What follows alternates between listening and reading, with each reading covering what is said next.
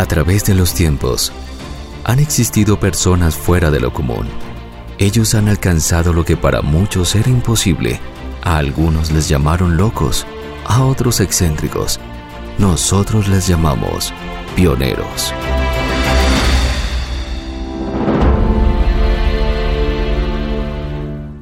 10 de la mañana, un minuto, un saludo bien, bien especial para todos ustedes que están conectados con la programación de Avivados, la radio del espíritu. Aquí comienza Pioneros. Todos los jueves nos gusta traerles noticias, todo lo relacionado con el emprendimiento, frases célebres, historias de éxito, emprendimientos en Colombia y en el mundo que lo están haciendo muy bien para que ustedes puedan tomar ideas, puedan inspirarse y siempre, claro que sí, de la mano de Dios puedan llevar a hacer esos sueños realidad de tener su empresa propia. Ya muchos comenzaron, otros están allí en la, en la fase de planeación, que es muy, muy importante. Y esperamos que todas las noticias que les traemos todos los jueves sean de su interés. Como siempre, si algo de lo que estamos diciendo durante el programa les interesa, entonces pueden escribirnos a través de WhatsApp, el WhatsApp de Avivados al 320 66 96 128. Recuerden, súper, súper fácil a través de WhatsApp en el 320 66 96 628 o pueden ingresar allí en avivados.com, encuentran el icono de WhatsApp y nos escriben. Gracias por escribirnos y también cuéntenos qué les parece el programa. Siempre nos gusta traerles una frase del día, nos gusta traerles noticias y nos gusta traerles un tema. Hoy vamos a hablar, el tema del día de hoy va a estar bien, bien chévere porque es un tema bien importante para un pionero o si ustedes quieren emprender se van a encontrar con una palabrita muy, muy importante que tienen que saber cómo afrontar. Esta palabra es el rechazo. En los emprendimientos el rechazo es algo que tiene que saberse afrontar, así como en la vida hay que saber manejar el rechazo. Muchas veces hemos hablado que en la vida todos vamos a ser rechazados de una u otra forma. Va a haber gente que nos ame con todo el corazón, pero también va a haber gente que no nos ame o nos rechace por X oye motivo y hay que aprender a lidiar con esto, no ya echarnos a la pena si de pronto una persona, un mal comentario, no cerró una puerta, así pasa también en los emprendimientos. A la hora de emprender es muy importante saber afrontar el rechazo cuando una puerta se cierra, cuando alguien eh, rechaza de plano la idea que ustedes tienen o ya el producto o el servicio les cierran la puerta, cómo afrontar el rechazo correctamente. De pronto algunos lo afrontan sencillamente como que se, se cierran y hacen que el emprendimiento también se vuelva pequeñito y desaparezca. Algunos lo, asumen con, no con valentía, sino con un poco de orgullo. Entonces, si alguien les cerra una puerta, entonces se levantan así con orgullo y dicen, ah, entonces otra puerta se habrá de abrir porque es que lo que yo hago es lo mejor y, y de pronto no están escuchando porque en el rechazo también en ocasiones hay voces de sabiduría que uno puede aprender y puede entresacar de, de esas malas situaciones cosas buenas. Entonces vamos a hablar de eso, el rechazo en los emprendimientos, cómo afrontar el rechazo en tu emprendimiento va a ser el tema del día de hoy y hay un ejemplo bien, bien chévere. Hay muchos. Les traemos uno que de pronto no conocen eh, muchas personas. Vamos a comenzar con la frase del día. Esta frase, frase habla mucho acerca de la importancia de la creatividad en los emprendimientos o a la hora de emprender. Una frase muy reconocida por un gran pionero. Estamos hablando de Henry Ford. Cada vez que vean un carro Ford en las calles, acuérdense por favor de esta frase que tiene mucho sentido. Henry Ford dijo en una entrevista que le hicieron alguna vez, le preguntaron, venga, ¿usted por qué porque creó, no, no se inventó los carros, pero sí el modelo T, la línea de producción para que los carros fueran más económicos y no solamente la clase alta, alta, alta pudiera tener un carro, sino que ya la clase media pudiese tener su carro propio.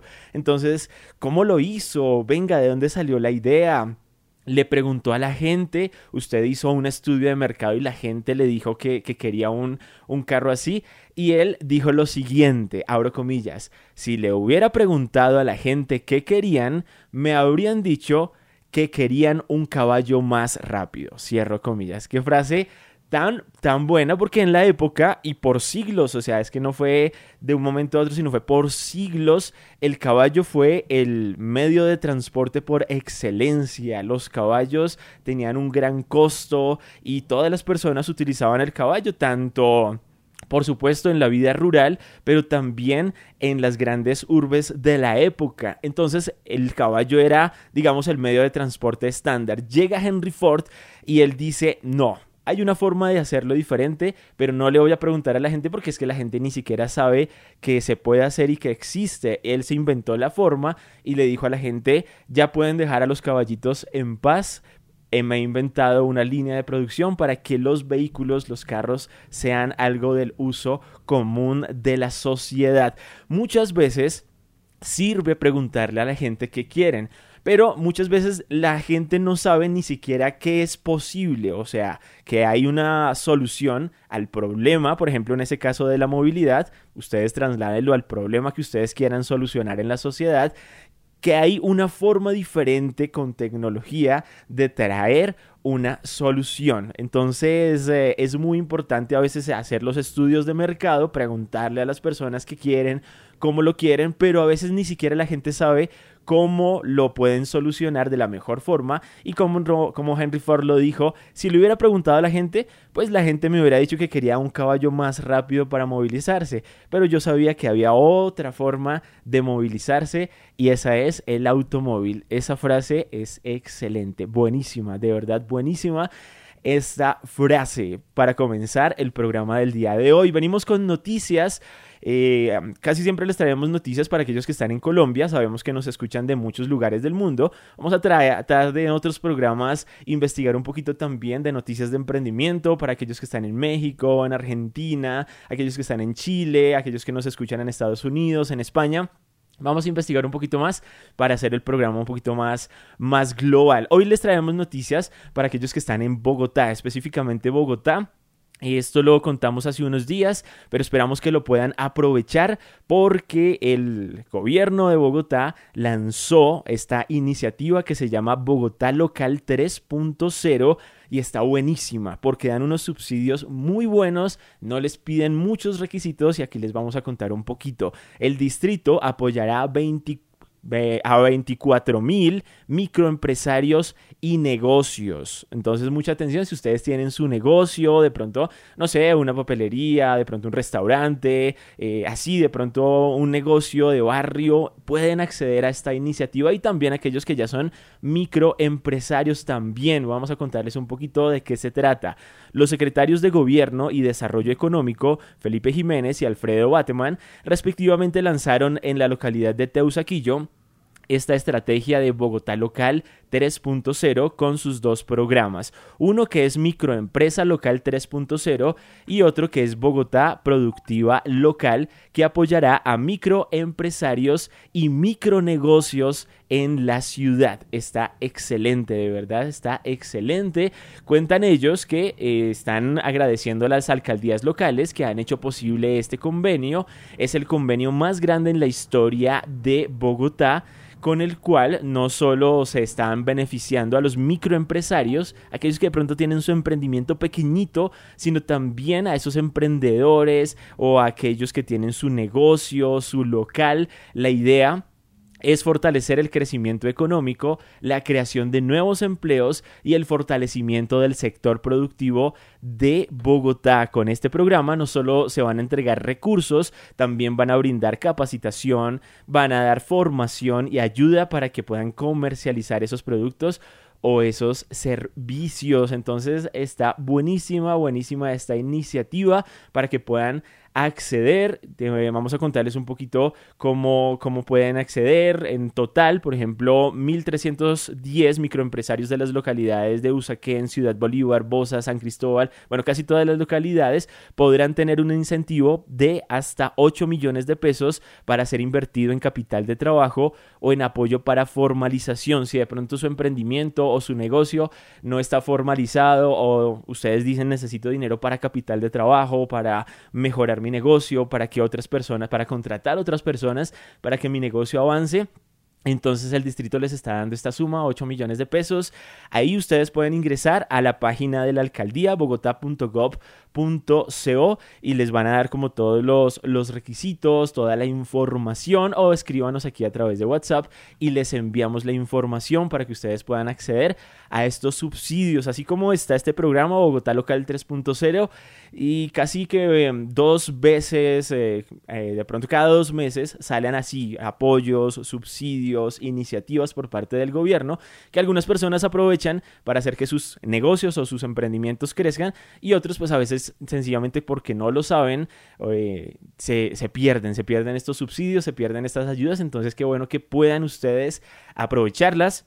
O si ustedes conocen a alguien que tenga su negocio, su emprendimiento, cuéntale, envíenle esta noticia porque va a ser de provecho para cada uno de ustedes. Para aquellos que se acaban de conectar, recuerden que pueden escribirnos ahí a través de WhatsApp y les enviamos la información que traemos durante el programa. Buenas noticias, esa es una muy buena noticia, este programa Bogotá Local 3.0 cero. Continuamos con buenas noticias. Eh, el portal Bloomberg, uno de los portales de negocios más grandes del mundo, eh, trae una noticia que está muy chévere, bien, bien importante y nos pone a pensar y cuenta que por qué más startups colombianas se constituyen y levantan capital fuera del país. Startups, digamos, traduciéndolo al español como emprendimientos, porque tantos emprendimientos en Colombia se crean, pero siempre van a buscar como apoyos fuera del país. Y es que en un contexto globalizado, cada vez más emprendimientos colombianos han optado por levantar capital en el exterior ante la percepción de algunos actores del ecosistema de que hacerlo en el país tiene mayores trabas y resulta más costoso, mientras que otros defienden que el dinero está llegando de afuera, que, son los mismos fondos externos los que buscan a las empresas. Esto es, digamos, muy, muy, muy normal. Por ejemplo, el CEO de, de un emprendimiento colombiano, que su nombre es Suecia Souvenir, eh, él cuenta que su, su, emprendimiento está basado en NFTs geolocalizados él logró levantar una ronda presemilla de 125 mil dólares. O sea, eh, lo buscan más por fuera, es normal, esto es muy normal y hemos visto como muchos emprendimientos en Colombia, cuando tienen como esa base tecnológica, cuando es un emprendimiento social, de lo cual hablamos casi que cada ocho días aquí en Pioneros, un emprendimiento que apoya a las comunidades, este tipo de emprendimientos, a veces en el país no encuentran fondos de inversión y hay fondos de inversión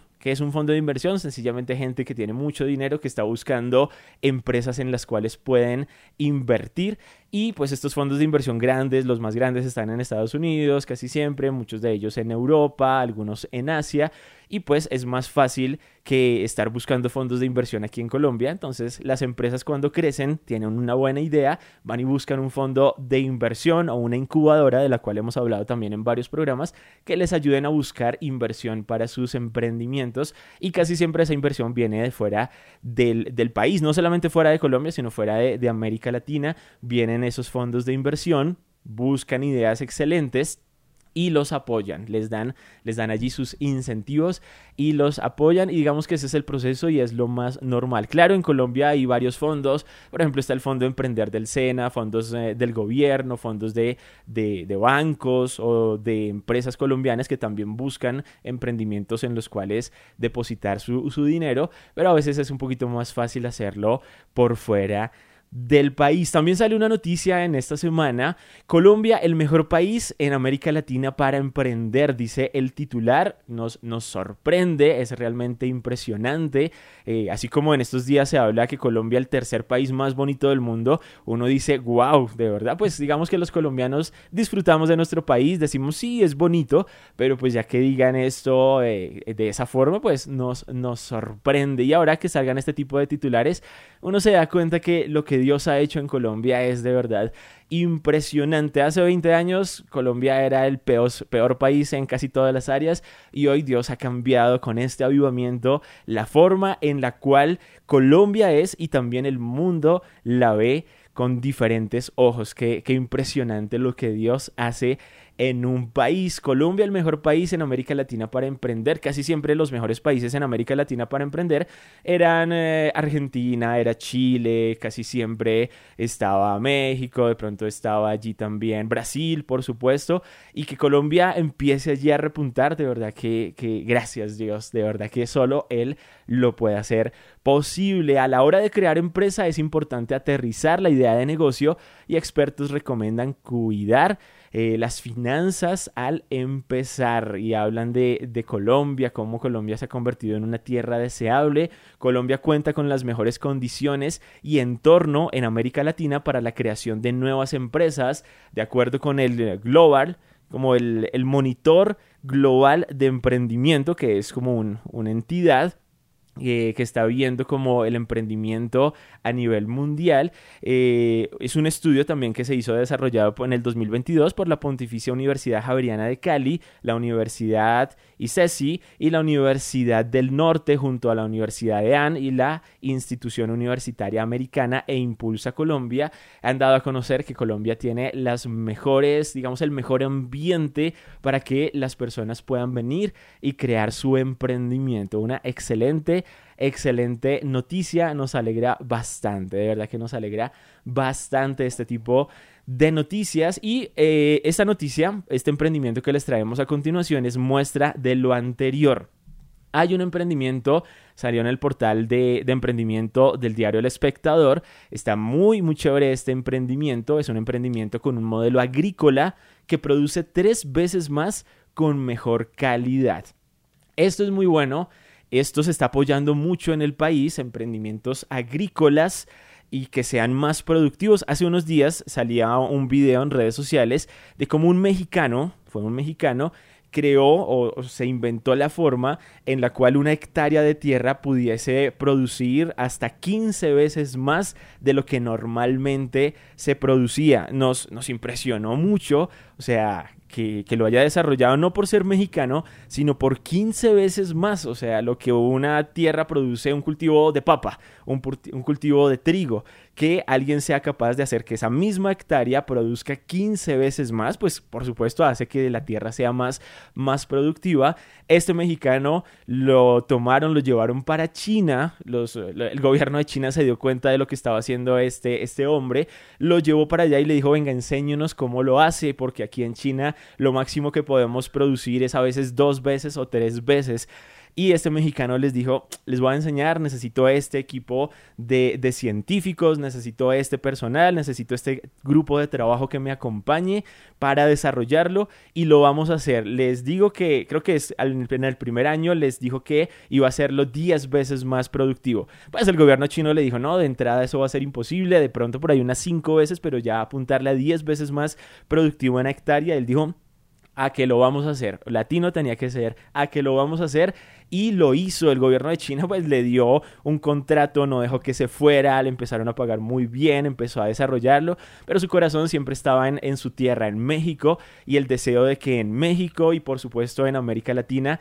eh, la tierra fuera productiva. Con el paso de los años vuelve a su tierra, les está enseñando, creo que en este tiempo tiene, tiene allí su empresa y está desarrollando y enseñándole a los campesinos en México cómo sí se puede hacer la tierra más productiva y qué chévere. Mire que estos emprendedores colombianos están haciendo algo muy, muy similar. Ellos emprendieron con un modelo agrícola que produce tres veces más con un modelo de calidad. Tras aprender de proyectos de Israel, o sea, ellos fueron, viajaron, aprendieron cómo la tierra se vuelve más productiva en Israel, una tierra de la cual es, desierto y pues la hicieron productiva y los que han visto documentales saben cómo son las frutas, cómo son las verduras en Israel que son hermosas y no solamente satisface el mercado interno sino que exportan Israel casi todo lo que produce por ser tan pequeñito todo lo exporta, tecnología la exporta, alimentos exporta, todo, todo, todo lo exporta, es impresionante. Entonces estos jóvenes fueron y aprendieron en Israel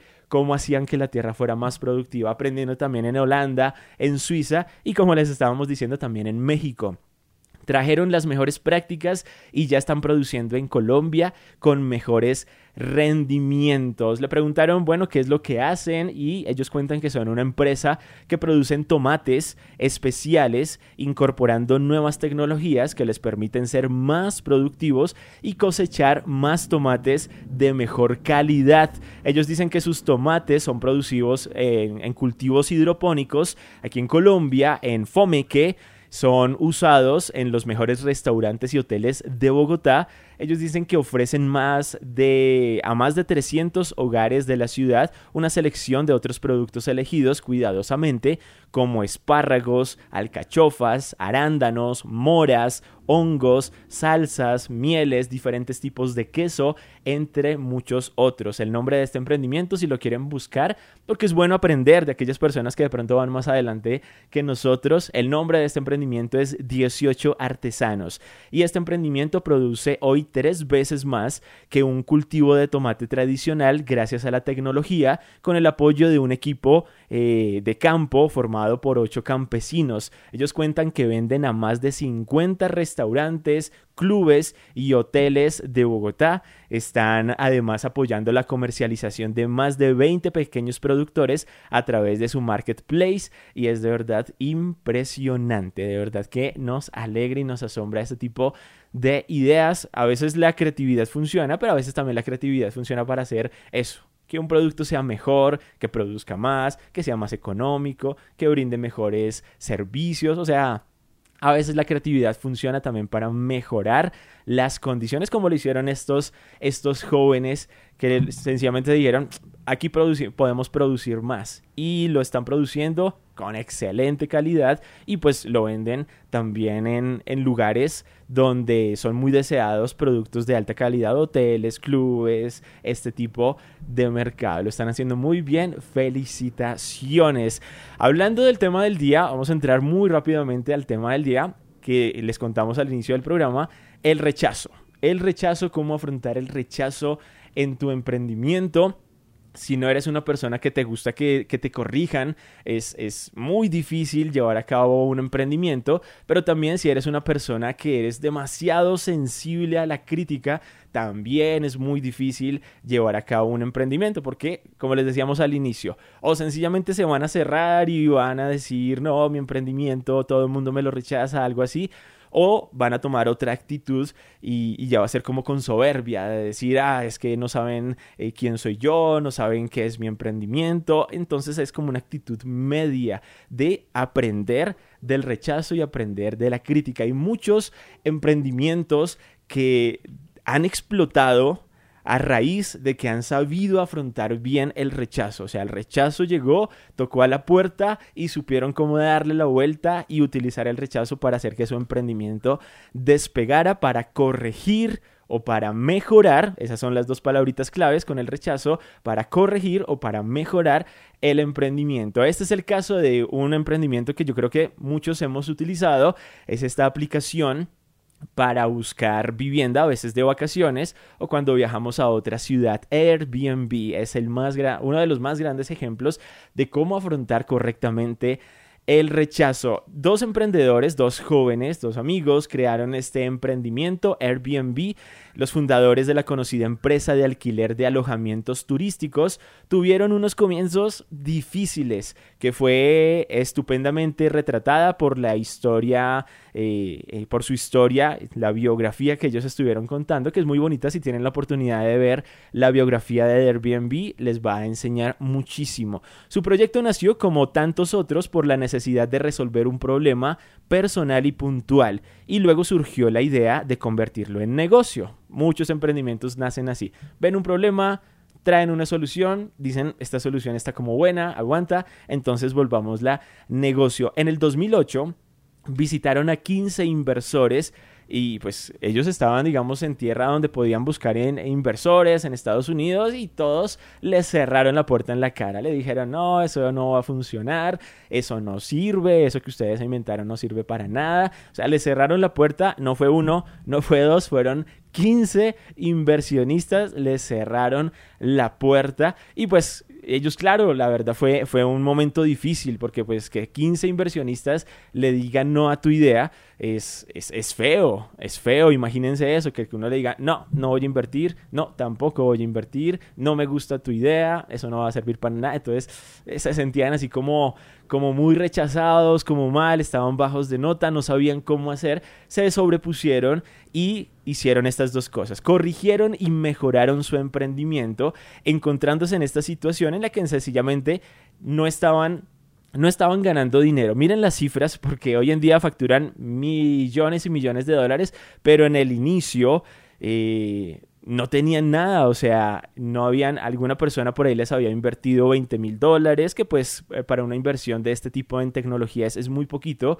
En el 2009 no generaban más de 200 dólares semanales, o sea, no llegaban ni a los mil dólares al mes y pues estaban así, tenían como dos, o, ya cancelaban la idea y cada uno seguía por su lado y ya se olvidaban de, de la idea de los alojamientos turísticos, o el rechazo les ayudaba a mejorar. Tomaron lo que algunas personas les dijeron cuando se les cerraron la puerta y lo usaron para mejorar el emprendimiento y esa fue la clave para para cambiar. Al inicio el emprendimiento se llamaba Airbnb and Breakfast, o sea, bed and breakfast, o sea, habitación eh, o cama y desayuno.com, así se llamaba. O sea, pues también el nombre era muy complicado, era muy largo, la gente como que no lo, no lo entendía. Entonces dijeron, bueno, vamos a comenzar a, a volverlo más fácil para la gente. Le cambiaron el nombre al emprendimiento y solamente le dejaron Airbnb. O sea, le recortaron solamente aire, de, digamos, de, avión, de vuela,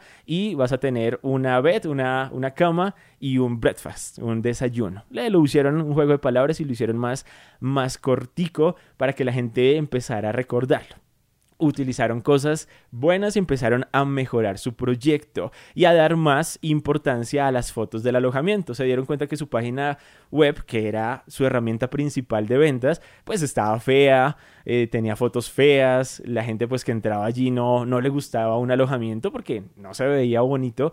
Entonces, de todos esos rechazos, tomaron ideas para mejorar su emprendimiento. Entonces, mucha atención. Si a ti, si tú tienes un emprendimiento y, la gente te dice, bueno, te compré una vez, pero no te vuelvo a comprar, entonces pregúntale a la gente por qué no te ha vuelto a comprar o por qué no quiere comprarte. Se les hace caro tu producto, tu servicio, eh, no les gustó la calidad.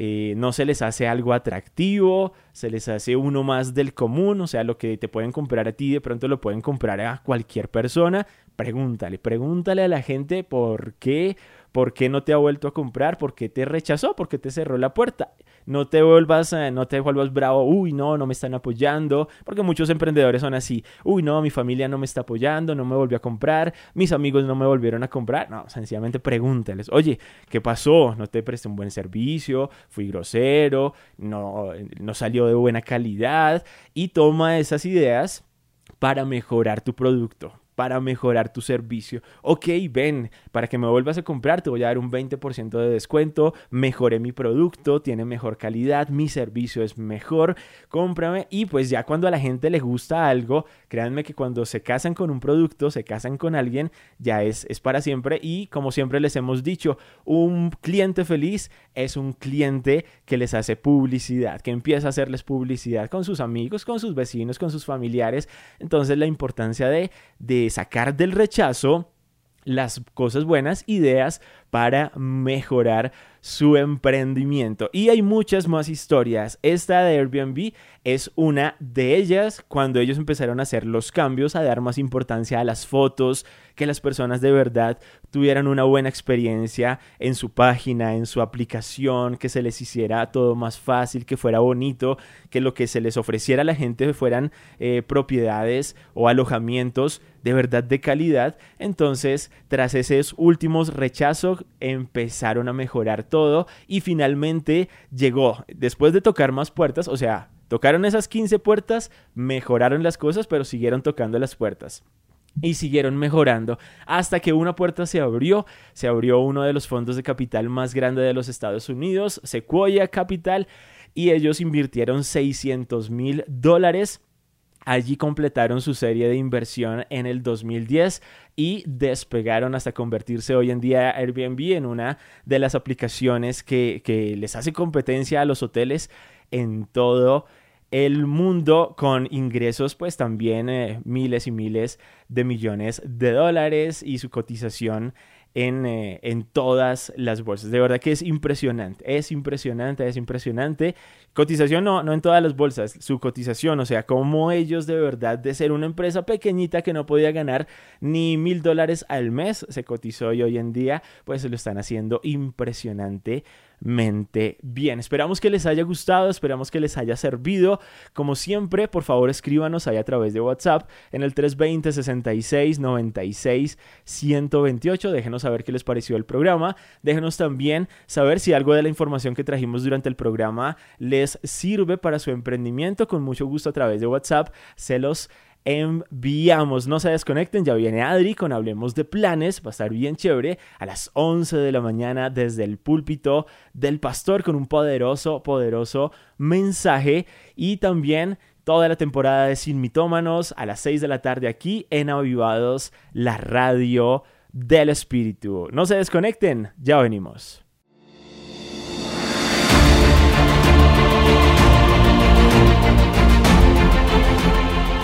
A través de los tiempos, han existido personas fuera de lo común. Ellos han alcanzado lo que para muchos era imposible. A algunos les llamaron locos, a otros excéntricos. Nosotros les llamamos pioneros.